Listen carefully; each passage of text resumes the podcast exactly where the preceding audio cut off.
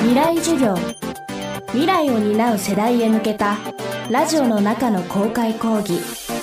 今週の講師はプロ車椅子アスリート広道淳さん。未来授業。この番組はオーケストレーティング・ア・ブライター・ワールド NEC がお送りします。未来授業。今週の講師はプロ車椅子アスリートの広道淳さん。FM フェスティバル2018未来授業の一環として大分で行われた講義の模様をお届けしています。聞き手はスクールオブロックの遠山校長。高校生の時のバイクの事故によって車椅子での生活を余儀なくされた広道さんはそこから車椅子スポーツに目覚め 400m、800m、5000m で日本記録を更新するなど日本を代表する選手に成長。シドニーでは銀メダルアテネでは銅メダルを獲得しています。寝たきりの状態から寝返りを打てる起き上がれる車椅子に乗れる歩けなくなったことへの落ち込みは1秒もなく一つ一つ増えるできることに喜びを感じていたという広道さん。初めて車椅子に乗ったその日からどのようにしてアスリートへの道を歩んだのか。未来授業2時間目。テーマは勘違いで強くなるできないことよりも、うんこれができるあれもまだまだできるじゃないかっていうところから、うんレースの世界に飛び込むわけじゃないそうでかですすね。はい。そこもやっぱ恐怖普通あると思うんですよああ。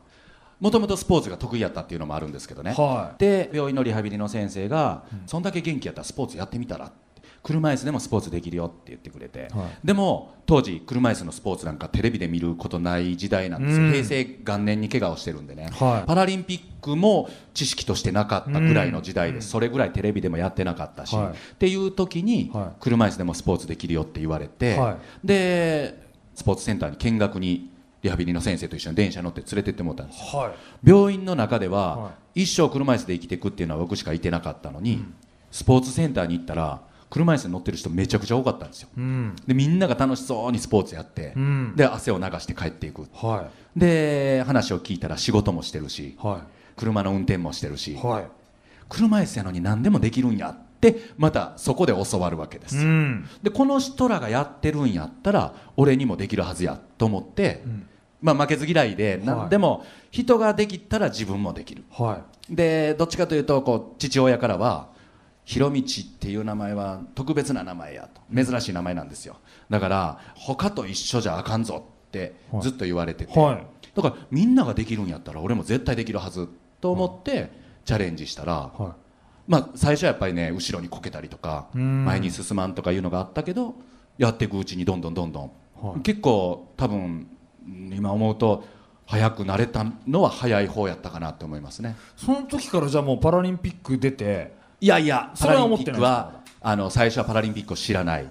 で大阪のスポーツセンターに行った時に先輩のこの人に勝ちたいな、はい。でこの人よりもうちょっと早いこっちの人に勝ちたいな、一番遅い人から目目標にしてターゲットにして、はい。はい順番にこうやっつけていくわけですよ。この人に勝った。よしじゃあ次はよしこの人やな、い、きなりこうね大阪で一番早い人とかってはい。目指すと、は要は負けるわけですよ、うん。初心者やから、うん。で負けず嫌いやから負けんのが嫌で、は負けたくない負けないためにどうするべきか。一番簡単な方法。勝てそうな相手に勝負を挑むっていう。い まあみんなはねどっか頭の中でずるいなってもしかしたらね。ずるいなと思う。でもでもそれがね大切っすよでもね。これをやることによって負けない自分になるんですよ。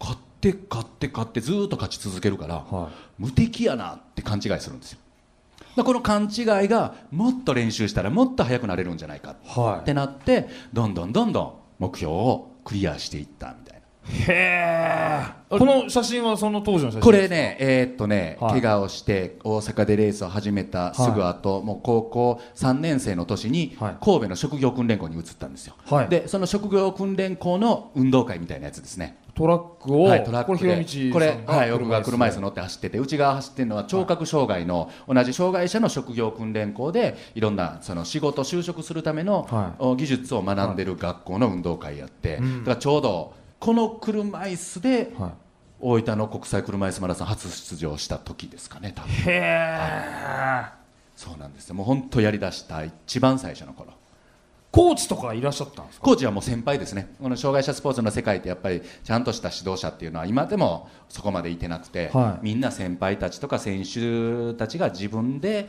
海外の選手のとこ行ったりとかしながらこう学んでいくっていうのがまだ今のとこそういうレベルですね。それが年齢でいうと大体はい。16歳からその生活が始まって、はい。どれえーはっと僕がこれ17で初マラソンに出て、はでそこからはい。21の時に日本一になってるんですよね。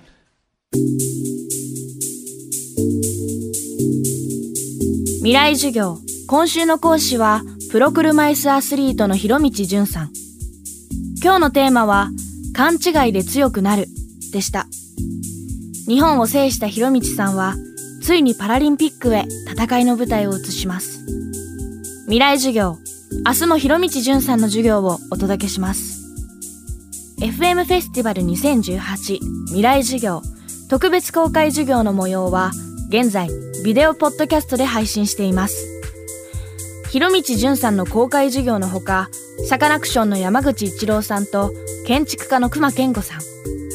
水曜日のカンパネラのコムアイさんと人工生命研究者の池上隆さん。日本を代表するアカデミアとアーティストの対談など5つの公開授業を映像でご覧いただけます。詳しくは未来授業2018で検索してください。